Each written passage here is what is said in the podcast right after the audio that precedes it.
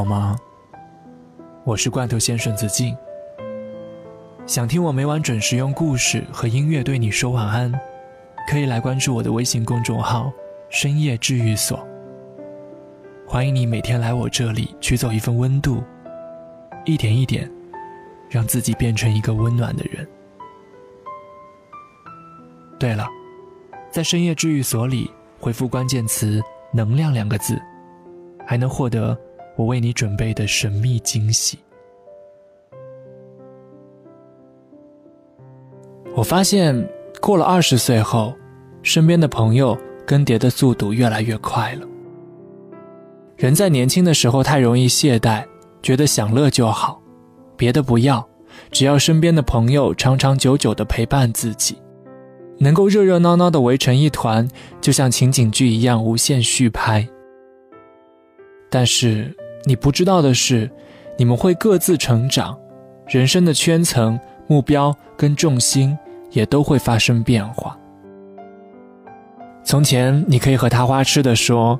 隔壁的小帅哥今天多看了我一眼，到后来你分了好几次手，对感情失望透顶，工作也越来越重，你一边哭一边回复客户说：“好的，可以，没问题。”会发现，其实你也失去了把什么都拿出来跟他分享的劲头。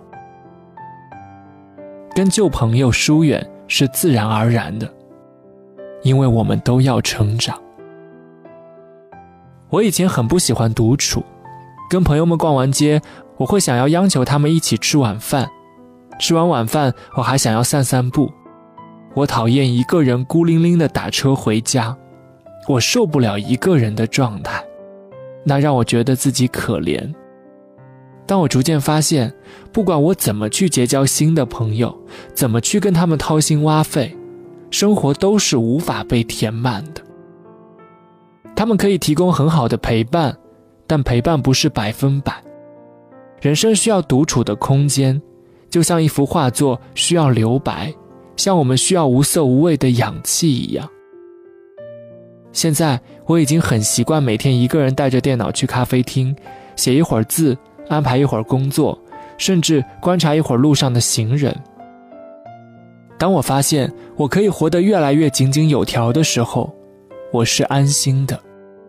这种安心是饱满自洽的，一点儿也不浮躁，是可以沉淀下去的东西。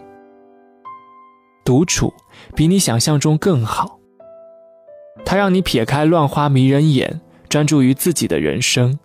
你想要做什么，需要些什么，缺少些什么，只有在独处的时候，在独处的自省之中，才格外清晰。我认识一个女生。她每天社交日程爆满，不知道在哪里认识了那么多人，但她总是要跟至少三波人有约，上午一场，下午一场，晚上一场，电影、烧烤、唱 K 通宵，日日无休。但他有一天其实只是一个黄昏，难得没有任何安排。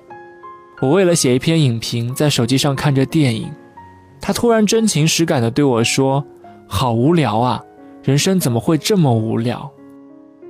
我心想，你只是三个小时没人约啊。后来我跟朋友讲这件事，我说他哪天不是酒肉穿肠过，怎么就要嚷嚷着人生无聊呢？朋友想了想说，其实人是会被宠坏的，越是想把生活用好玩的填满，就越会对哪怕一丁点的平静都无法忍受。但人生总是有平静的，总是有没人陪的时候，而且年纪渐长后，这种时候会越来越多。我们要服服帖帖地承认，人生一定有无趣、无聊，甚至让你无法继续的时候，一定有。最好的面对是自己扛过去，然后让这样的艰苦把我们锻造为更好的人，不是像个长不大的小孩子一样。希望永远有一波人陪着你，希望你永远不需要思考人生，希望依然有很多的糖掉在手里，在你什么都不争取的时候，不可能。常有人问我说：“你为什么年纪轻轻就过上了想要的生活？”我想说，因为我努力，不是一点点努力，是非常努力。比如我出去度假的时候，都可以工作到凌晨两点，没有一句怨言。我发烧也继续工作，吃完药喝咖啡，生怕自己睡着。我也记不清有多少次因为录节目推掉了朋友的聚会。我早早的就明白了，人可以欢迎热闹，但贪恋热闹是不可以的。人得主动的长大，主动的扛起自己的人生。你不主动，那么命运就会向你动手。成年人的生活不会是一大圈不变心的朋友陪着你，今天吃肉，明天喝酒，不去负任何责任。年轻人所获得的陪伴也有限，因为说真的，各自都有人生，都有难处，你得去解决，而不是撒娇。有句话是：想要做个普通的人存活下去，就已经需要拼尽全力了。我目睹过人生的难。所以始终对努力怀有深刻的敬畏。有时候你不需要那么多的朋友，你更需要的是独处，是想清楚你以后究竟要过什么样的生活，什么对你来说是不可或缺的，什么不是。别在日复一日的寻欢作乐中麻痹自己。你手上的，你自己的人生，正等待着你，让它变得美好。这难道不重要吗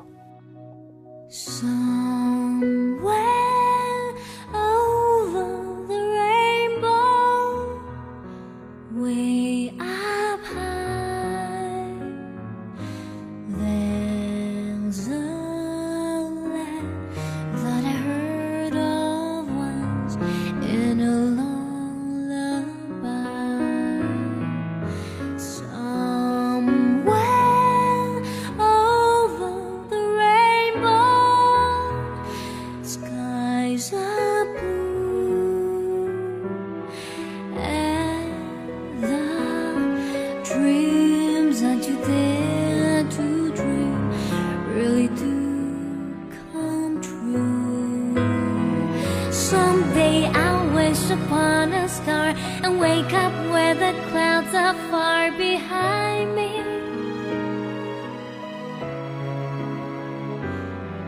When troubles melt like lemon drops, wait above the chimney top. That's where.